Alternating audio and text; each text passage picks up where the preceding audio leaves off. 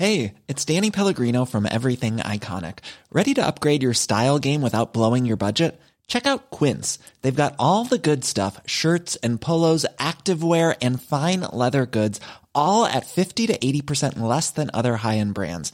And the best part? They're all about safe, ethical, and responsible manufacturing. Get that luxury vibe without the luxury price tag. Hit up quince.com slash upgrade for free shipping and 365 day returns on your next order. That's quince.com slash upgrade. La guerre menée par la Russie contre l'Ukraine devrait vous glacer le sang face à la menace nucléaire une nouvelle fois brandie par Vladimir Poutine. Le président américain Joe Biden hausse le ton et attaque frontalement la Russie. Ce mercredi, Moscou a annoncé la mobilisation de 300 000 réservistes. Sur place, plus de 1300 manifestants ont été arrêtés. Le président russe a décidé de mobiliser 300 000 réservistes. Emmanuel Macron le regrette. Comme son homologue américain, le président de la République appelle la communauté internationale à mettre le maximum de pression sur Moscou. Pour lui, cette guerre qui dure n'a plus aucun sens. Donald Trump va devoir rendre des comptes. L'ancien président des États-Unis est poursuivi pour fraude fiscale par la procureure générale de l'État de New York. Au cœur de cette plainte, les pratiques financières de la famille Trump et de son entreprise. La porte-parole de Donald Trump dénonce des poursuites politiques. Et puis en France, le rapport édifiant de la commission indépendante sur l'inceste et les violences sexuelles faites aux enfants. La Civis évalue à 160 000 le nombre de mineurs victimes chaque année. Plus de 70% des plaintes sont classées sans suite. De nouvelles mesures sont promises par le gouvernement. On y revient dans ce journal.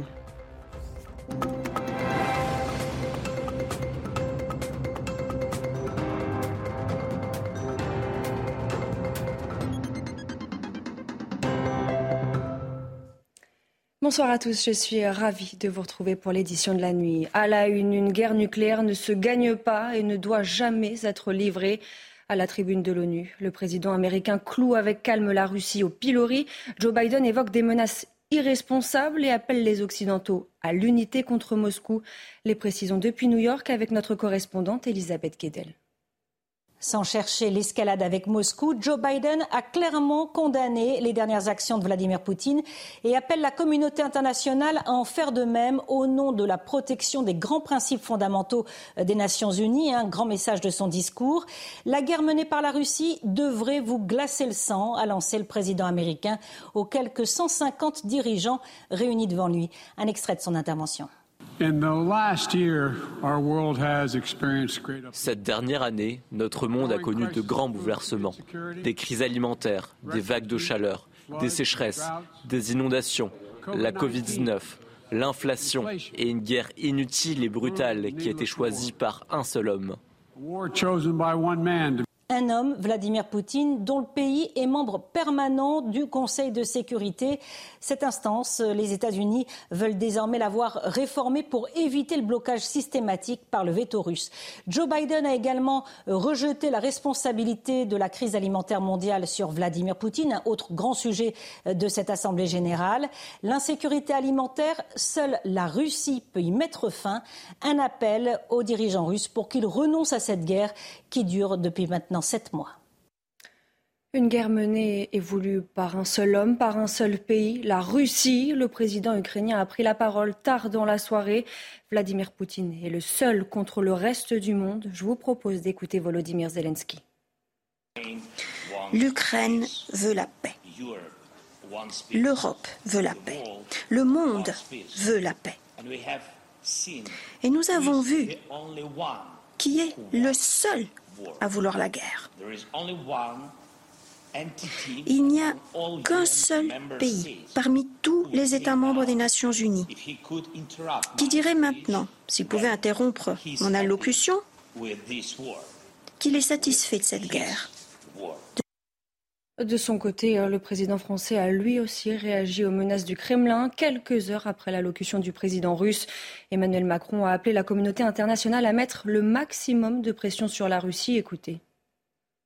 Ce à quoi j'appelle la Russie au premier chef, et tous, c'est que nous mettions tous, c'est évidemment le cessez-le-feu et la paix, et c'est que tout le monde puisse mettre maintenant le maximum de pression sur le président Poutine pour qu'il cesse cette guerre qui n'a plus aucun sens. Et je me félicite des déclarations récentes du président chinois, du Premier ministre indien, Et je souhaite que, dans la lignée de ce que j'ai pu exprimer hier euh, à la tribune de l'Assemblée générale des Nations unies, nous puissions nous unir et progressivement être de plus en plus nombreux.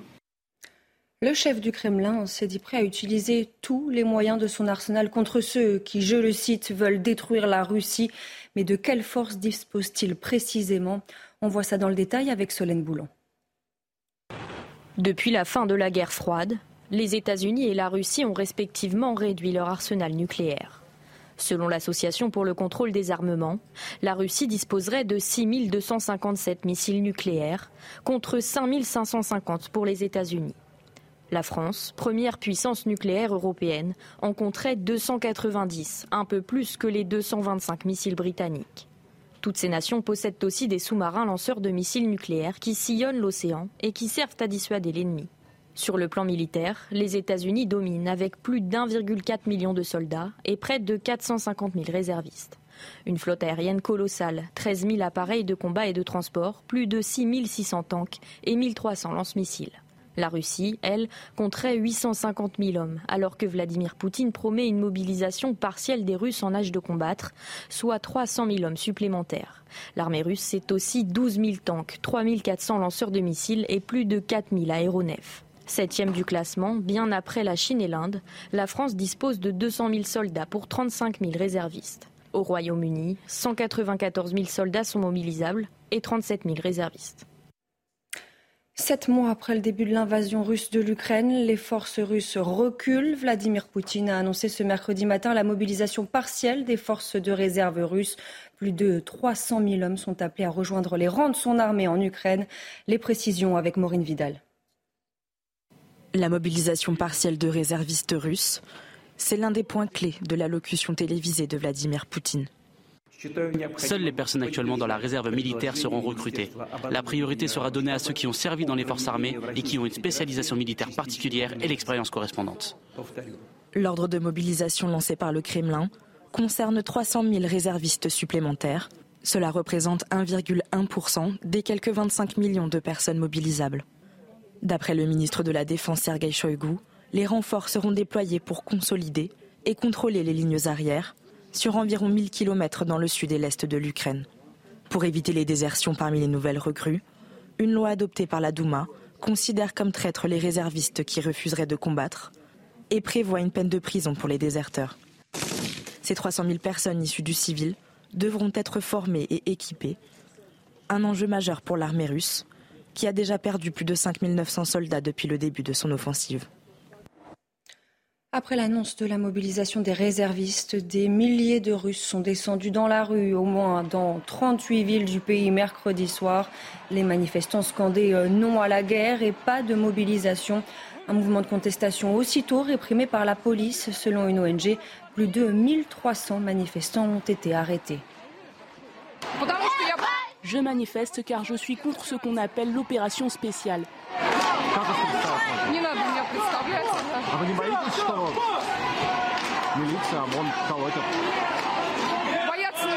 Il fallait avoir peur plus tôt. Le pire est déjà en train de se produire. Je suis contre la guerre et je suis contre la mobilisation. Nous n'avons pas peur, nous avons seulement la haine contre le régime en place. Il s'attaque à la vie de nos enfants. Je n'ai plus peur de rien. La chose qui a la plus de valeur pour moi, c'est la vie de mes enfants. Je ne leur donnerai pas. L'annonce de la mobilisation partielle des réservistes est loin de faire l'unanimité en Russie. Dans les minutes qui ont suivi la prise de parole de Vladimir Poutine, les Russes se sont précipités à acheter des billets pour quitter le pays. En quelques heures, il n'y avait plus de place sur les vols en direction de la Géorgie, l'Azerbaïdjan, le Kazakhstan ou encore l'Arménie. L'Arménie qui connaît ces derniers jours un regain de violence et d'affrontement avec son voisin l'Azerbaïdjan. Ce mercredi soir, vous le voyez, plusieurs dizaines de personnes ont manifesté à Paris en soutien à l'Arménie. En France, la réforme des retraites et ses premières concertations à Matignon pour tenter de déminer une session qui s'annonce musclée. La Première ministre Elisabeth Borne a reçu ce mercredi les présidents de groupes parlementaires. Au programme des discussions, les futurs projets de loi sur la sécurité intérieure ou sur l'assurance chômage, mais aussi sur le report de l'âge légal de départ à la retraite. Autant de sujets qui laissent le Parti communiste français sceptique écouter. Quand on vient dans ce type de rencontre, On veut avoir des précisions. On veut savoir, par exemple, est-ce qu'il y aura des amendements sur la loi retraite dans le cadre du PLFSS. Et là, l'impression qu'on a, c'est qu'on veut nous faire acheter un âne dans un sac. C'est-à-dire, on ne sait pas. On ne sait pas. On ne sait pas comment la question des retraites va être traitée. Si le Covid-19 se fait plus discret, il n'a pas pour autant disparu. La hausse du nombre de contaminations, près de 24% en 7 jours, laisse présager une possible huitième vague de l'épidémie, mais dont l'ampleur reste difficile à prévoir. Alors qu'une nouvelle campagne de rappel couplée à celle contre la grippe est prévue à l'automne, ce mardi, la Haute Autorité de Santé a donné son feu vert à trois vaccins de dernière génération. Adaptés à Omicron, on parle de vaccins bivalents. En quoi sont-ils différents? Les explications de Geoffrey Defebvre. Pour s'adapter à l'évolution du Covid, la Haute Autorité de Santé a annoncé la mise en circulation de trois nouveaux vaccins bivalents qui protègent à la fois du virus originel de Wuhan et des variants d'Omicron. Les vaccins bivalents seront au moins euh, équivalents euh, à ceux euh, aux vaccins précédents. Par contre, il n'est pas prouvé aujourd'hui que les vaccins bivalents seront supérieurs en termes d'efficacité clinique, c'est-à-dire de protection des individus contre les formes graves de la maladie, ou de prévention de la contamination. Ces vaccins bivalents seront administrés en dose de rappel en priorité au public fragile, leur entourage et le personnel soignant. Une nouvelle campagne de vaccination sera lancée à l'automne, couplée à celle de la grippe. Ceci permet en une seule visite médicale de recevoir les deux doses de vaccin. Il n'y a aucune interaction euh, prévisible entre les deux. Par contre, euh, ces deux vaccins vont induire une réponse immunitaire à la fois pour la Covid d'un côté et euh, pour la grippe de l'autre. Les personnes les plus à risque sont invitées à ne pas attendre l'automne pour recevoir leur deuxième rappel. L'accès à la contraception d'urgence ou pilule du lendemain, bientôt gratuite et pour toutes les femmes, et ce, quel que soit leur âge, en pharmacie et sans ordonnance, une avancée pour les femmes. Je vous propose d'écouter le ministre de la Santé. L'accès à la contraception urgence pour toutes les femmes à la pharmacie sans ordonnance est remboursé. C'est essentiel. C'était limité pour l'instant euh, aux femmes jusqu'à 26 ans. Lorsque l'on sait que cette contraception est plus efficace quand elle est prise dans les 24 heures et qu'il peut être difficile d'avoir accès à un professionnel de santé, sage-femme ou médecin pour avoir une ordonnance, c'est vraiment très très important. On vous parle régulièrement des conséquences de la flambée des prix de l'énergie. Eh bien, dans un souci d'économie, l'Université de Strasbourg a annoncé fermer ses portes deux semaines de plus cet hiver. Une mesure qui ne fait pas l'unanimité, a commencé chez les principaux intéressés, les étudiants. Le récit d'Aminat Adem. La rentrée de la faculté alsacienne prévue le 3 janvier 2023 aura finalement lieu le 9 janvier. Et une semaine de cours en distanciel est imposée en février. Une décision censée pallier les dépenses en énergie qui ont bondi de 3 millions d'euros en une année. Autre mesure d'économie annoncée par le président de l'université, le chauffage fixé à 19 degrés. Des décisions qui ne plaisent pas aux syndicats. Il est vraisemblable que ces étudiantes et ces étudiants auront des problèmes de chauffage, auront des problèmes de nourriture, auront des problèmes aussi pour se loger. Euh, l'université doit rester ouverte. Même son de cloche du côté des étudiants. J'habite dans un studio, donc c'est pas non plus si intéressant.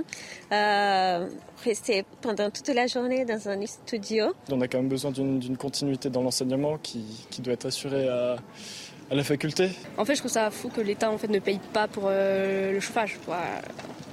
On est l'avenir de demain, mais euh, bon, euh, on peut se les cailler, c'est pas grave. La CGT des établissements d'enseignement supérieur a d'ores et déjà lancé un appel à la grève le 29 septembre prochain. Deuxième journée d'audience au procès de Mouiti cet homme jugé pour avoir tué le petit ami de sa fille parce qu'il n'appartenait pas à la communauté kurde. Ce mercredi, la fille de l'accusé a témoigné. Elle s'est dite seule responsable dans cette affaire. Noémie Schulz était présente pour CNews. Elle nous raconte. C'est d'abord Nesrine qui prend la parole en début de matinée. Une jeune fille qui, en 2014, à 19 ans à peine, a tout perdu. Son premier amour, son père, sa famille, sa maison. Et qui aujourd'hui répète à la barre que tout cela est arrivé par sa faute. Je n'ai pas fait les choses dans les règles. J'ai menti à mes parents. J'aurais préféré mourir à la place de Julien ou être en prison à la place de mon père. Une jeune femme écrasée par un conflit de loyauté vis-à-vis -vis de sa famille. Une famille qui occupe tous les bancs de la salle d'audience mais qui ne lui adresse pas la parole.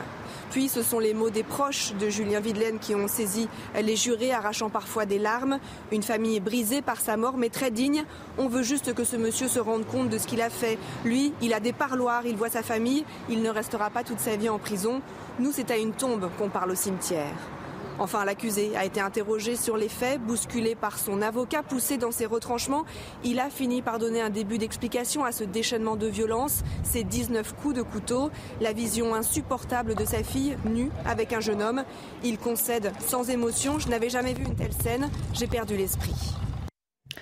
160 000, c'est le nombre de mineurs victimes chaque année de violences sexuelles, alors que la commission inceste a publié ce mercredi une analyse de leurs conséquences traumatiques. Le gouvernement promet d'agir. Des moyens supplémentaires pour faire face à ce fléau vont être déployés. Lesquels? On voit ça avec Maureen Vidal.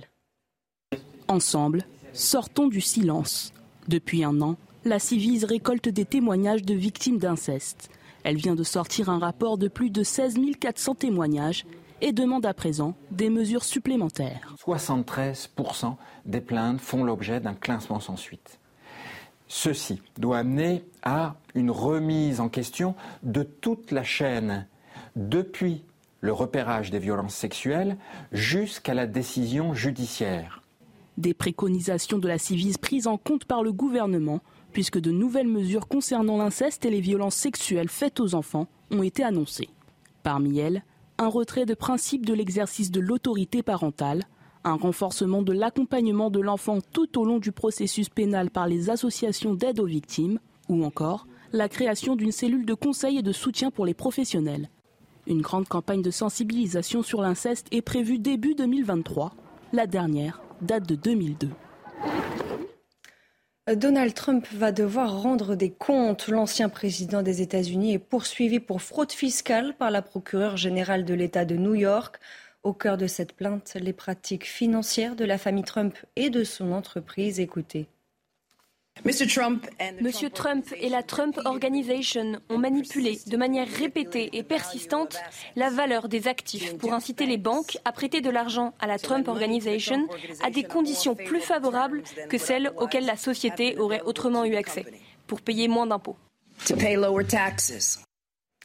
La tension et la colère toujours aussi fortes en Iran. Depuis l'annonce du décès de Masha Amini, les manifestations se multiplient à travers le pays. De plus en plus de familles iraniennes se soulèvent contre le régime. La répression s'est encore durcie ce mercredi. Depuis le début de la gronde, au moins huit personnes ont été tuées dans des manifestations. Et puis, euh, rare signe de coopération entre Moscou et Washington en pleine offensive russe en Ukraine. Un astronaute américain et deux cosmonautes russes sont arrivés en début de soirée dans la station spatiale internationale. La fusée Soyouz avec l'équipage à son bord s'est envolée à l'heure prévue. Vous le voyez, déchirant dans une traînée de feu le ciel assombri de la steppe kazakh sur le cosmodrome russe de Baïkonour. L'équipage doit passer six mois à bord du laboratoire orbital.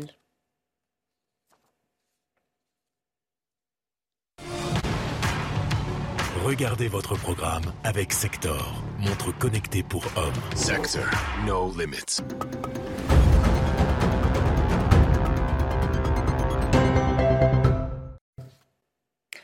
Et on ouvre ce journal des sports avec du football. Il ne reste que deux matchs aux hommes de Didier Deschamps pour préparer le mondial au Qatar. Jeudi soir, les Bleus reçoivent l'Autriche. Une rencontre qui se disputera sans de très nombreux cadres blessés. L'équipe va donc devoir s'adapter. Je vous propose d'écouter le vice-capitaine de l'équipe de France, Raphaël Varane. C'était en conférence de presse ce mercredi. On doit s'adapter, euh, il y a beaucoup de, nouveaux. Euh, maintenant, euh, c'est le contexte actuel et, ce qu'il faut, c'est se préparer du mieux possible. il nous faut, des, comme je l'ai dit tout à l'heure, des repères communs et, une force collective. Donc voilà, ça sera des matchs pour, pour quand même se préparer et, réussir à gagner devant notre public déjà demain.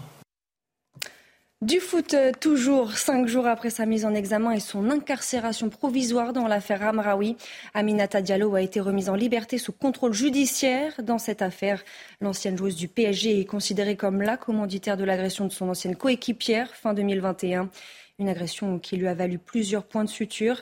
Kaira Amraoui a d'ailleurs réintégré son équipe du PSG ce mardi. Coup de tonnerre en basket, le meneur Thomas Hurtel, médaillé d'argent avec les Bleus lors de l'Euro 2022, a signé ce mercredi pour deux ans avec le Zénith Saint-Pétersbourg en Russie. Une décision lourde de conséquences puisqu'il ne pourra pas participer au Mondial 2023 ni aux Jeux Olympiques 2024. Début août, la Fédération française de basket avait indiqué que les joueurs engagés dans un club russe ou bélarus ne seraient plus sélectionnables pendant la durée du conflit. Et puis on termine avec de la Formule 1 qui fait peau neuve pour la saison 2023. Ce mardi, la Fédération internationale de l'automobile a dévoilé le calendrier de la saison prochaine. On fait le point avec Mathilde Espinas. Encore plus de courses, 24 Grands Prix au programme de la saison 2023 de Formule 1, un record. La FIA dévoilait hier le calendrier de la saison prochaine. Comme attendu, plus de Grands Prix en France, mais trois auront lieu aux États-Unis. Les propriétaires de la Formule 1 sont américains. Ils veulent développer le business là-bas. C'est déjà très bien parti. Hein. C'était à guichet fermé à Austin l'année dernière, à Miami en mai dernier. Donc la course à Las Vegas, tout le monde l'attend. On aura ces trois grands prix. Monaco toujours au programme, au moins jusqu'en 2025. Une consolation pour l'Europe qui n'accueillera que neuf courses. Le championnat quitte petit à petit le continent européen pour aller vers des pays plus rémunérateurs, qui payent plus pour que la F1 euh, vienne. Beaucoup de courses au Moyen-Orient, puisqu'on a le, Qatar. Donc on aura Bahreïn, Arabie Saoudite, Qatar, Abu Dhabi. Donc ça fait vraiment un, un changement, un basculement géographique, on pourrait dire, de la Formule 1. Début de la saison 2023, le 5 mars à Bahreïn. Le circuit de Yas Marina à Abu Dhabi accueillera l'ultime Grand Prix le 26 octobre. La guerre menée par la Russie contre l'Ukraine devrait vous glacer le sang face à la menace nucléaire, une nouvelle fois brandie par Vladimir Poutine. Le président américain Joe Biden hausse le ton et attaque frontalement la Russie. Ce mercredi, Moscou a annoncé la mobilisation de 300 000 réservistes sur place. Plus de 1300 manifestants ont été arrêtés. Restez bien avec nous, on y revient dans quelques instants sur CNews. Retrouvez tous nos programmes et plus sur cnews.fr.